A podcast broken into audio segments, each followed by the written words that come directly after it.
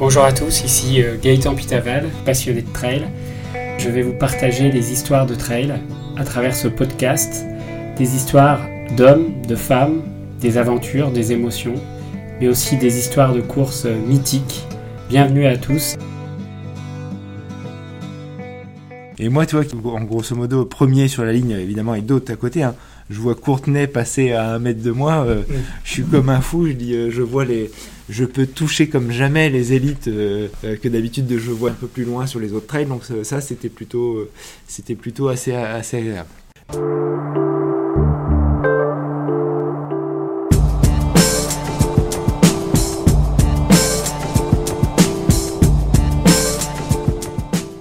Bonjour à tous, bienvenue dans ce nouvel épisode de Trail Story. Aujourd'hui, je suis ravi d'accueillir mon ami et collègue Jérémy Despréaux, qui est quelqu'un que vous commencez un peu à connaître euh, dans Trail Story, puisque c'est euh, avec Jérémy que j'ai fait la Diagonale des Fous en 2019. Et Jérémy est quand même un trailer et ultra trailer euh, confirmé. C'est également un triathlète. Ça va Jérémy, tu vas bien? Ça va, très bien. Et toi Gaëtan, ça va? Bah ça va bien, écoute. Alors si on est là aujourd'hui, c'est pour parler du fameux Madère Iceland Ultra Trail, plus couramment appelé le Mute. Il y a quelques jours, tu participais au Mute 115 km sur la magnifique île de Madère. Mais juste avant, pour commencer, est-ce que tu peux euh, nous dire qui tu es pour les auditeurs? Bah Donc moi Jérémy, j'ai 43 ans, j'habite aujourd'hui euh, près de Lille, je suis euh, originaire de, de l'Oise. Et donc en effet je suis je suis trailer, je fais de temps en temps un petit triathlon pour dans le cadre de la préparation des ultra trails et en complément pour pour diversifier la pratique. Et voilà. Donc moi ce que j'aime bien dans le trail c'est plutôt le côté défi et et c'est ce qui m'a amené à faire quelques beaux trails euh, à travers, euh, à travers euh, la planète, on va dire. Alors quand même, il faut préciser pour les auditeurs que Jérémy est assez humble. Hein. Il a quand même fait trois diagonales des fous. Il a réalisé plusieurs fois le trail des Templiers, le 90 km du Mont Blanc, le Mute. également, je crois, quelques petits trails en Suisse avec le trail du Mont Saint-Bernard. Et il est aussi finisher de l'Ironman de Nice et de l'Ambraman, donc quand même une, belle petite euh, expérience, on va dire, euh, trailesque et euh, triathlonesque. Est-ce qu'on peut planter un peu le décor de ce mute? Est-ce que tu peux nous parler un peu de l'île de Madère d'abord avant de commencer à parler du parcours? Oui, tout à fait. Donc l'île de Madère, c'est une île qui entre appartient au Portugal, qui se trouve en plein milieu de l'océan Atlantique. Alors pour la situer à peu près, euh, donc c'est au large du Maroc, des côtes du Maroc, donc 700 km au large des côtes du Maroc, 500 km au nord des Canaries, et donc on est vraiment euh, en plein milieu de l'Atlantique. Une petite île qui doit faire, euh, qui est plus petite que la Réunion et qui doit faire une cinquantaine de kilomètres de, long de mémoire. Et, et, voilà, donc une petite île très montagneuse, et en effet très montagneuse parce que euh, les côtes sont très abruptes et contrairement peut-être à d'autres euh, îles, euh, bah, ça, monte vraiment très abruptement dans les montagnes et il n'y a pas de il a pas énormément de côtes plates aux alentours donc voilà très montagneux et donc très adapté à faire un, beau trail pour les trailers que nous sommes. J'y suis allé effectivement il y a quelques années. Moi, ce que je retiens de cette île, c'est déjà les, les, paysages sont magnifiques pour moi, j'y ai retrouvé un peu quelques, parfois des paysages, on a l'impression d'être un peu à la Réunion à certains moments. Et surtout, moi, ce qui m'avait choqué à l'époque, c'est les variations de climat avec des microclimats qui peuvent changer d'un, enfin, d'un moment à un autre. On va se retrouver dans un endroit où il fait très froid.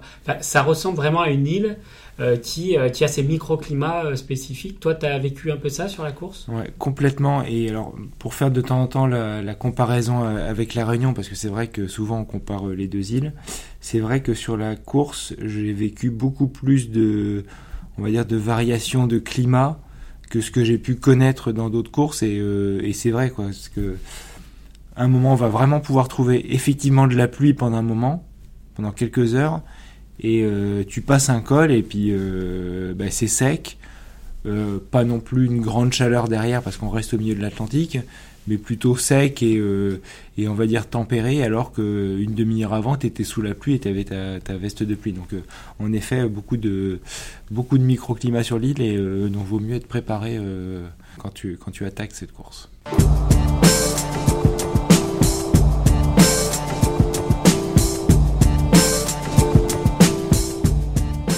Alors, on va parler maintenant de la course en elle-même. Donc, déjà, toi, pourquoi tu as eu envie de t'inscrire à, ce Mute 115 km Qu'est-ce qui t'a donné envie de le faire, ce trail? Alors, moi, je fais les trails plutôt, en effet, pour le côté un peu paysage de, des courses. J'aime bien... Euh, alors évidemment, euh, bien sûr, le côté défi que peut représenter chaque trail, mais je vais toujours faire des trails là où les paysages me donnent envie.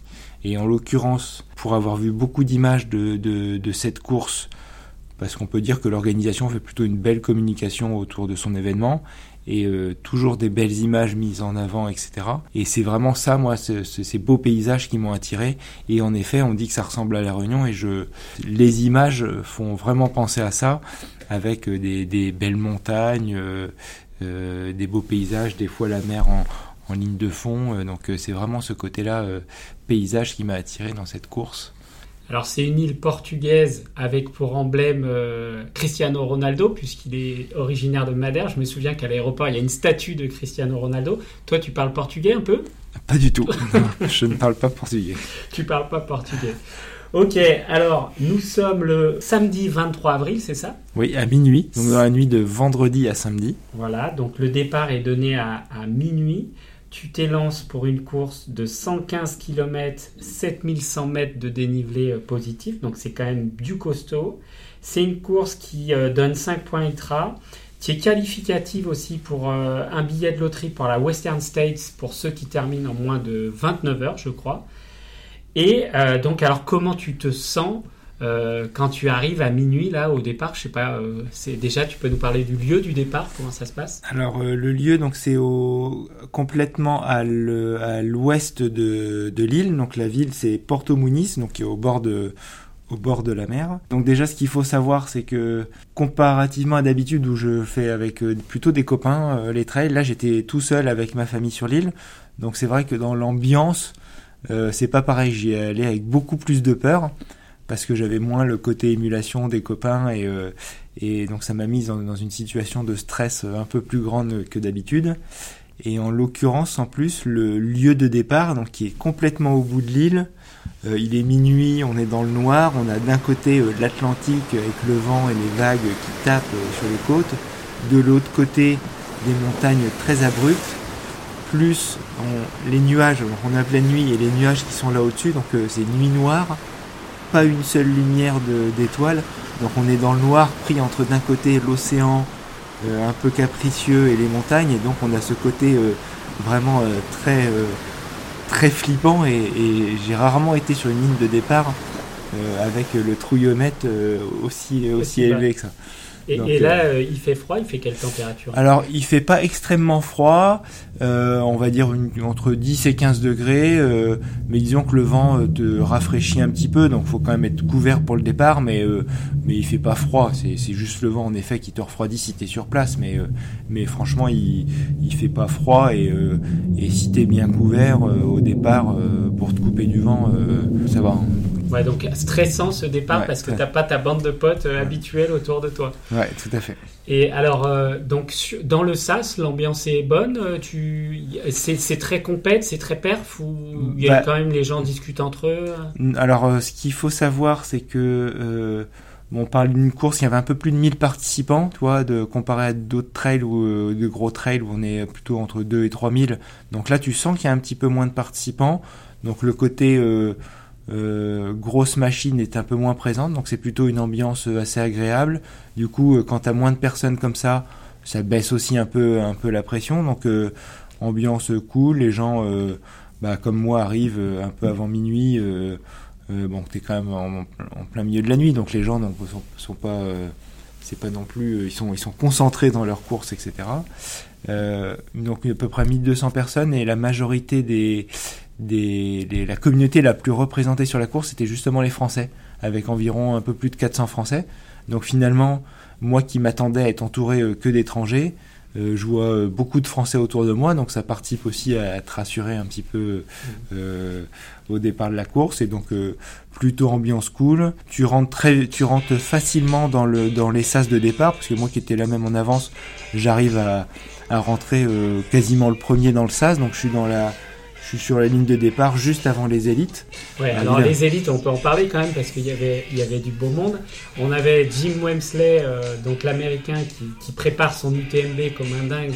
On avait Thibaut Garivier, on avait Mathieu Blanchard, on avait euh, Lambert Santelli chez les hommes et chez les femmes, énorme plateau avec euh, Courtney Dollwater qui est l'américaine qui en ce moment gagne tous les ultras, mais également Audrey Tanguy, voilà vraiment du, du beau monde chez les élites avec euh, bah, juste derrière Jérémy euh, qui mm. était prêt à leur coller au basque. Et moi, tu vois, qui est sur tout, en, grosso modo premier sur la ligne, évidemment, avec d'autres à côté. Hein. Je vois Courtenay passer à un mètre de moi. Euh, mm. je suis comme un fou. Je dis, je vois les, je peux toucher comme jamais les élites que d'habitude je vois d'un peu plus loin sur les autres trails. Donc ça, c'était plutôt, c'était plutôt assez, assez agréable. Mmh. Ouais, c'est ça qui est génial entre elles, c'est de pouvoir euh, être juste euh, à côté des élites, il n'y a pas de, de, ségrégation entre guillemets.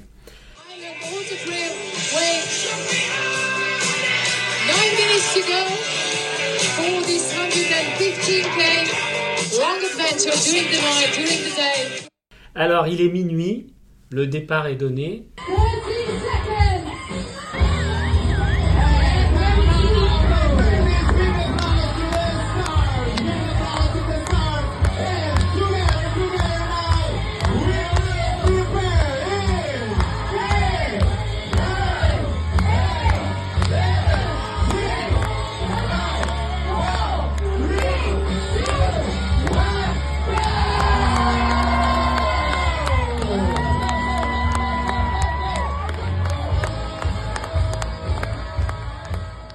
Comment tu te sens et, c'est quoi les, premières euh, étapes qui t'attendent là? Alors déjà, je, je, te parlais tout à l'heure de trouillomètre à zéro. Donc là, le fait qu'il y ait beaucoup de trailers qui arrivent, etc., ça me permet de redescendre un petit peu la pression et de me retrouver dans un environnement euh, qui me plaît un peu plus.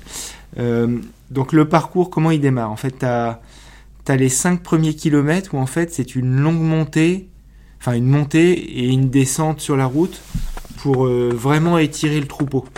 Euh, et, la particularité, c'est que Madère, donc c'est très abrupt, je t'en parlais tout à l'heure, et tu commences par un kilomètre sur la route, donc euh, tu es à peu près à 25-30% euh, de moyenne. Donc ça monte, ça monte très fort et ça permet d'étirer le, le peloton. Donc l'avantage, c'est que très vite tu marches et t'es pas à courir pendant 5 ou 10 bornes à fond parce que tu as envie de t'extirper du peloton. Donc en fait très vite t'es es dans la montée. Alors évidemment, ça s'étire quand même, mais du coup, tu te, euh, quand tu montes comme ça, tu es moins à, te mettre dans le rouge euh, pour la suite de la course. Donc euh, c'était plutôt un, parcours, un départ assez agréable de ce point de vue-là. Donc avec une première longue montée de 2-3 km où tu vas te prendre de, mémoire oh, bien 300 mètres de dénivelé dans la vue avant de redescendre en bas et ensuite d'entamer une plus longue montée. Et donc là, tu te sens bien tout de suite? Euh, oui, ça va. Je, je, suis prudent comme chaque départ de, de course. Euh, je suis reposé euh, de mes quelques jours à Madère en famille avant. Donc euh, oui, j'attaque, euh, j'attaque la course. Un petit peu d'incertitude sur la météo parce que de temps en temps il y a une petite goutte qui arrive, une petite bruine. Donc ça me fait me questionner sur qu'est-ce que je mets sur moi au départ parce que autant il fait pas très froid, mais le vent le vent peut te refroidir quand même un petit peu. Et euh, on sait que dans les heures qui vont suivre, on va être sous la pluie parce qu'ils annoncent une météo euh, justement au départ de la course euh, assez humide. Alors bon, la première partie se passe bien, après t'enchaînes, il y a, y, y a, du gros qui arrive derrière. Alors ouais, on attaque en fait une première longue montée de environ une dizaine de kilomètres, tu vois, et, et ce qui est marrant, c'est que ça m'a fait clairement penser à la, à la, première longue montée de, de, la Diagonale des Fous, parce que en fait t'alternes entre chemin forestier, euh, forêt euh, pas tropicale là-bas parce que c'est pas non plus les tropiques, mais forêt un peu humide, etc. Et donc euh, je retrouve un peu l'ambiance de la première nuit de la Réunion où tu te suis, de temps en temps tu as des petits up and down dans, dans, dans la forêt, donc la première montée ouais est, assez agréable et et, j'avoue que c'est ouais ça, ça, ça, me met en confiance dans la course parce que bah, je, ça se passe plutôt bien. Je, le terrain est pas hyper hyper technique au départ, donc c'est aussi euh, rassurant parce que tout au moins comme ça il y a des kilomètres qui, qui défilent sans me mettre trop en danger pour la suite. Donc, mm. euh, Donc c'est plutôt pas mal. Donc là, la nuit, elle est très noire, tu es à la frontale, il n'y a pas Ouais. du tout de luminosité de la lune, il n'y a rien, c'est ouais, c'est frontal, noir, noir, frontal, euh, à la queue leu dans, dans tous les montées. Et, Mm. et c'est plutôt pas mal. Moi, je me mets. euh, J'essaye à chaque fois de trouver quelqu'un qui est à peu près dans mon rythme, euh, que je pourrais doubler si je voulais, mais que j'ai pas envie parce que je m'économise. Donc euh, je trouve, euh, je trouve le, le, le bon tempo, on va dire. pour. Pour pas cramer. Et. Ok. Alors la suite? Donc, euh, donc tu continues à monter comme ça, tu montes à peu près euh, un peu plus de 1000-1100 mètres d'altitude. Ensuite, donc tu attaques à une, longue descente qui est, euh, qui est, va dire, un petit peu technique parce que tu as des marches, euh, des fois c'est quand même un peu humide, euh, euh, tu vois même pas mal de fougères qui poussent sur les, sur, les pierres. Donc faut faire quand même un petit peu, un petit peu attention parce que comme c'est un peu humide, ça peut vite glisser. Là-bas, tu as aussi beaucoup de marches, donc souvent euh, les marches sont faites avec des rondins, donc quand le bois est humide et, Mm. et vert, euh, donc c'est un peu, c'est un peu dangereux, mais, euh, mais voilà, donc je descends. Moi, je suis pas un grand descendeur, donc je me fais évidemment euh, doubler dans les descentes, mais, euh, mais voilà, j'avance. euh, euh, et puis de toute façon, c'est la nuit, donc euh, quand Mm. c'est la nuit, bah, tu es concentré sur tes pieds et et euh, et t'avances, euh, t'avances euh, tant, qu'il y ait des kilomètres pour euh, pour euh, pour avancer dans la course. J'ai pas regardé, est-ce que les bâtons sont autorisés à Madère? Oui, les bâtons s'auto- Et tu sont en avais, autorisés. toi, des Oui, bâtons? j'en ai. J'en ai. D'accord, tu avais des bâtons. Ouais. Et, euh, et je suis pas un très grand consommateur de bâtons parce que je suis pas fan, mais euh, mais j'ai vraiment senti la différence dans les montées et, et la fatigue générale sur la course. Ça, Mhm. ça m'a ça m'a vraiment aidé. Donc euh, voilà, tu descends encore euh, donc une, longue portion encore de allez, on va dire une 5-7 km qui te ramène vers le bas et ensuite à nouveau une nouvelle montée. Donc là qui doit te faire faire à peu près euh, 1300 mètres de dénivelé positif pour t'amener euh, aux premières hauteurs euh, euh, de Madère, euh, 1600 mètres d'altitude. Et donc là, c'est une, on va dire, une montée qui euh, se fait en deux temps. Une première montée euh, assez raide, type euh, trail alpin où, où ça monte un peu en zigzag et, et c'est très raide. Et, et en gros, dès que tu veux doubler quelqu'un, bah, Ouais, tu, c'est compliqué. Euh, et ensuite, euh, une autre partie où là, tu es plus à travers euh, des chemins forestiers. Alors, peut-être pas des champs, mais plutôt des chemins forestiers. Où là, en fait, la, pluie a commencé à venir. Et, où, comme tu es aussi un peu plus en altitude, donc, puisque tu vas, vas arriver à peu près à 1600 mètres d'altitude, le froid arrive, la pluie. Et, et c'est pas une pluie très forte, mais assez dense. Mm. Donc ce qui fait que ça te trempe vite. Et moi sur cette partie-là, j'ai dû, euh, chose que je fais pas d'habitude, j'ai dû courir en montée pour pas me refroidir parce que il faisait froid. ouais, il faisait froid, euh, j'avais froid aux mains, euh, j'avais pas froid en haut, mais parce que j'ai dû courir un petit peu plus vite et je savais que j'allais me changer, changer, on va dire au moins mettre un t-shirt sec et une autre veste de pluie au prochain ravito, sans que ce soit une base de vie, hein, mais un premier Mhm. changement.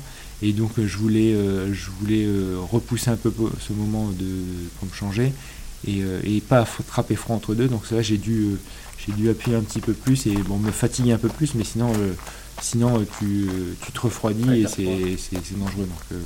Donc, euh, montée, deuxième partie, une montée facile, euh, plutôt un long fond plat, un long fond plat. Mais euh, bah, il faut savoir aussi courir dans ces moments-là pour pas perdre trop de temps et surtout pour pas se refroidir. Et là, tu arrives après à un col. Il s'appelle comment ce col? Alors, euh, t'arrives en haut de, t'arrives à une, enfin, un point qui s'appelle Estanquinos. Alors, euh, comme c'était dans le noir, c'est difficile Ouais. un peu de voir euh, ce qu'il y a autour. Mm. Donc, t'arrives dans un ravito, c'est une tente classique, un barnum là, mais les ravitos sont bien organisés. À un moment, j'avais la chance, il y avait une table où j'ai pu poser mon sac pour sortir les trucs et tout ça, Mm. donc ça c'était plutôt pas mal. C'était sûrement d'ailleurs la table des élites où ils devaient avoir Ouais. leur boisson, Où etc. Courtenay était passé Voilà. juste avant. Donc, euh, donc c'est ce qui est pratique parce que ça, tu peux poser ton sac et tout ça. Number, your number? Et euh, mais bon, c'est dans le noir et tu vois pas, euh, tu vois pas énormément euh, ce que tu vois. En tout cas sur les, oui, c'était dans, le- c'était dans le noir pour tout le monde. Il y en a qui étaient plus loin. mais- Et là, tu es au kilomètre combien à peu près Alors on est à peu près au kilomètre euh, 30, euh, au kilomètre Ouais, 30. Tu as déjà fait 30 bornes. Ouais. Alors t'arrives à peu près, donc toi, sachant qu'il est 2 heures, on est parti à minuit et on, il est à peu près euh, 6h30 du mat, tu vois. Ouais. et je suis sur mes temps de passage et donc voilà donc là le but moi c'était de de, de mettre des vêtements secs pour attaquer une deuxième partie de, de cette première moitié de course où après euh, bah, du coup tu descends plus le long de chemins forestiers euh, plus après euh, dans la jungle, et, enfin pas la jungle, la forêt on va dire, et, et là où le soleil commence, Voilà, commence à se lever, voilà, le jour se lève.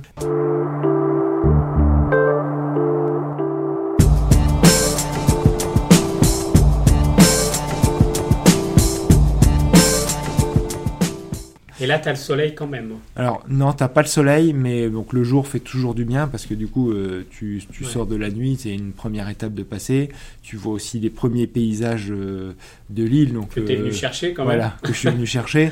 Donc euh, donc ça c'est plutôt pas mal et euh, voilà c'est une première étape de passer. Euh, tu tu commences à voir des beaux paysages pour lesquels t'es es venu. Donc euh, c'est plutôt euh, ce moment est plutôt sympa. Alors là, tu as une descente après. Ouais. Tanti, tu redescends vers la mer? Non, quand même pas. Non, pas tout à fait. Tu redescends à peu près vers 300-400 mètres d'altitude. Euh, en fait, c'est pour euh, euh, t'amener bah, un autre moment de l'île, bah, voilà, avant de repartir sur un autre col. hein, mais, mais non, non, tu vas pas jusqu'au niveau de la mer. À ce moment-là, tu pars vers un endroit où on se fait, où on rattrape le parcours du 80-85 km de Madère, qui eux partent d'un peu plus loin de l'île. Et à partir de ce moment-là, tu es sur le même parcours que, que ceux qui font le 85 Et tu km. croises les coureurs ou non? Oui, oui, Ah oui, tu tu ouais, ouais, ouais, il y en a qui sont déjà devant, qui sont déjà partis, et il y en a d'autres qui te rejoignent, euh, que tu te retrouves au même niveau qu'eux, etc. Donc, euh, donc ce qui est pas mal, parce que du coup, ça te permet de voir aussi un petit peu plus de monde. Hmm. Parce que malgré tout, 1200 participants, T'es un Euh, peu seul quand même. ouais, t'es un petit peu seul par moment. Donc, tu cherches les frontales dans la nuit et après voilà, t'es content de voir du monde. Ok. Et alors là, les paysages euh, Donc dans cette euh, ouais, c'est là que tu commences à voir les vrais paysages euh, de Madère, mais pas encore les plus beaux. hein. Tu vois juste que là, ça commence à être abrupt. Tu vois euh, des pas des mini cirques, mais tu vois, tu vois, tu, tu vois les premières montagnes de Madère, et euh, mais c'est pas encore les plus grandioses. C'est pas encore les plus grandioses.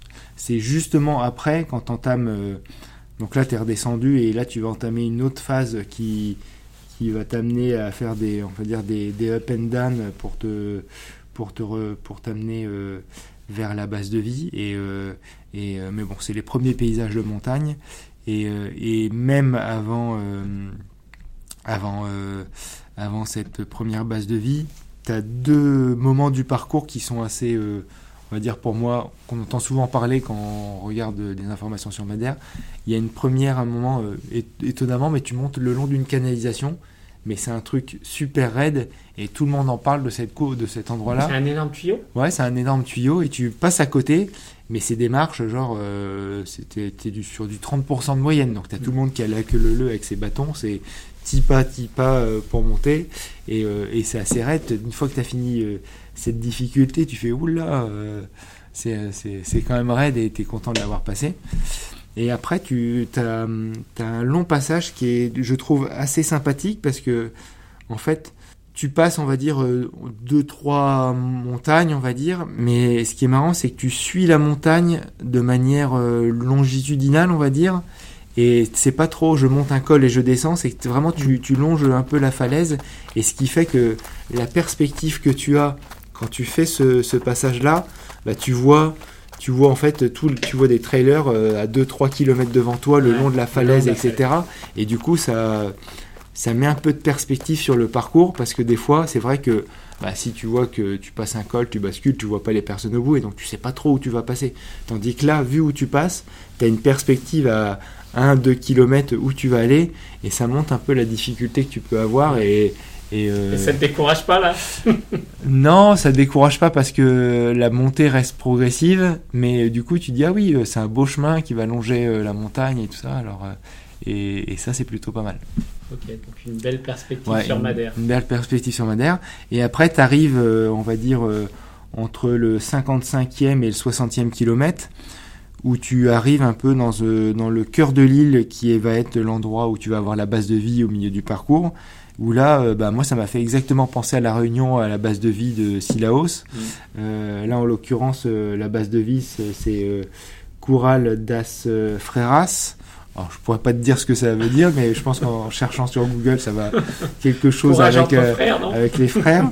Et, et, et là, par contre, tu descends, c'est très abrupt parce que tu, tu perds 600-700 mètres de dénivelé sur euh, quelques kilomètres et tu arrives un peu. euh, alors, c'est pas un cirque comme la Réunion euh, parce que c'est pas rond, etc. Mais tu arrives vraiment dans, dans, un, dans, un, dans le cœur des Une montagnes, une cuvette Mm. où, où tu vas descendre, c'est assez raide.